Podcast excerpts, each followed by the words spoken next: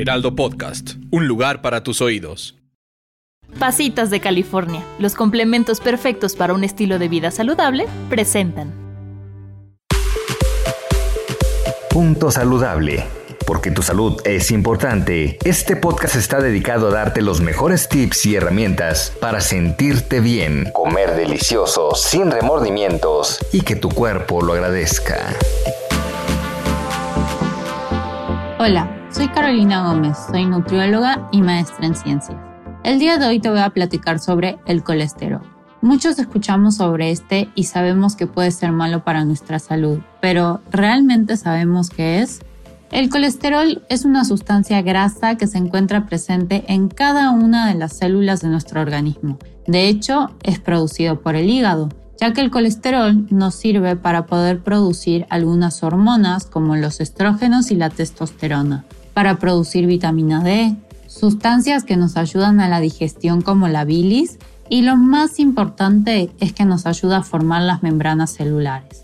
Además de que se produce por nuestro cuerpo, lo podemos obtener de alimentos como productos lácteos y alimentos de origen animal como carne y huevo.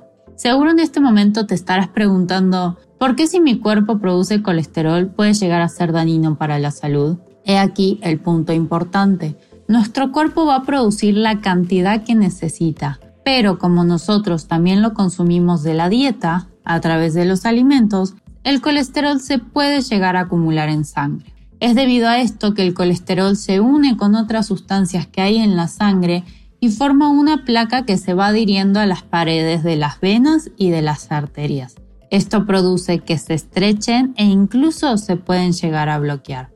Muchos estudios mencionan que un alto consumo de colesterol en nuestra dieta puede elevar los niveles de colesterol en sangre y de hecho la Sociedad Mexicana de Cardiología recomienda una restricción de colesterol en la dieta, donde el aporte debe ser menor a 200 miligramos al día. Sin embargo, hay unas guías de nutrición de Estados Unidos que han quitado este límite de consumo de colesterol y se ha generado un poco de controversia respecto al tema. En este sentido, es muy importante resaltar que el colesterol producido por el cuerpo y el que consumimos a través de la dieta no es el único factor que tiene influencia en nuestros niveles sanguíneos. Además del colesterol, debemos tener en cuenta otros factores como son las grasas saturadas, las grasas trans, la fibra soluble y la ingesta calórica total. Les voy a poner un ejemplo.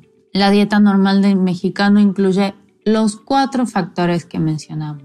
A veces en el desayuno mm, vamos al tianguis, ¿no? Las quesadillas fritas bañadas en crema y queso están llenas de grasa saturada que a la tarde ya se me antojó el gansito, las galletas, el pan dulce, que es más fácil hacer unas papas congeladas. Estos alimentos nos proveen grasas trans. Además, hay que añadir que no solemos consumir muchas frutas o verduras, ni siquiera cereales integrales, por, lo que el consumo de nuestra fibra es bajo. Todo esto hace que la ingesta calórica sea mayor de lo que nuestro cuerpo necesita.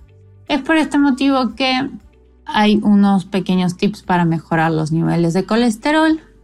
Entre estos tenemos llevar una alimentación de bajo contenido de grasa saturada. ¿Qué es esto? Evitar aceite de coco, mantequilla, margarina, la leche entera, mejor una leche descremada, light, preferir la crema baja en grasa, entre otros alimentos. También disminuir o eliminar el consumo de grasas trans. Las grasas trans son utilizadas por la industria para prolongar la vida de los alimentos, como la bollería industrial, tanto aquella que viene empaquetada, como los cuernitos, como aquella que compramos en las panaderías, las galletas, las pizzas, los alimentos fritos o aquellos alimentos congelados. También el consumo que tengamos de grasa debe ser principalmente de grasas insaturadas, como aceite de oliva, aceite de soya, pescados, semillas como almendras, chías, nueces e incluso el aguacate. Otro punto que debemos tener en cuenta es la actividad física y el control de peso. Estos dos factores son esenciales para mejorar los niveles de colesterol. La actividad física cuenta desde caminar 30 minutos al día a hacer una hora y media de ejercicio. Y el control de peso, aquí es preferible consultar con un nutriólogo o una nutrióloga para que nos ayude y nos indique en qué rango debemos estar y de qué manera podemos lograr. Y por último, el consumo de alimentos ricos en fibra, como pueden ser frutas, verduras, tenemos por ejemplo manzanas, higos, espinaca, apio, cereales integrales, muchísimos alimentos que nos pueden ayudar a elevar el consumo de fibra.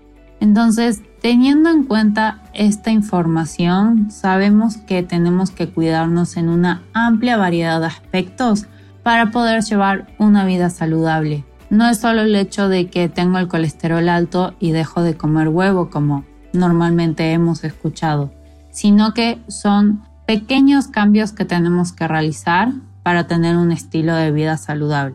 Siempre hay que tener en cuenta que todas nuestras decisiones van de la mano. Muchas gracias por escucharme. Escuche y descarga un episodio más de Punto Saludable cada semana en las plataformas digitales de El Heraldo de México. Estilo de vida saludable, Pasitas de California, el complemento perfecto. Para más información visita www.pasasnaturalmentedulces.com.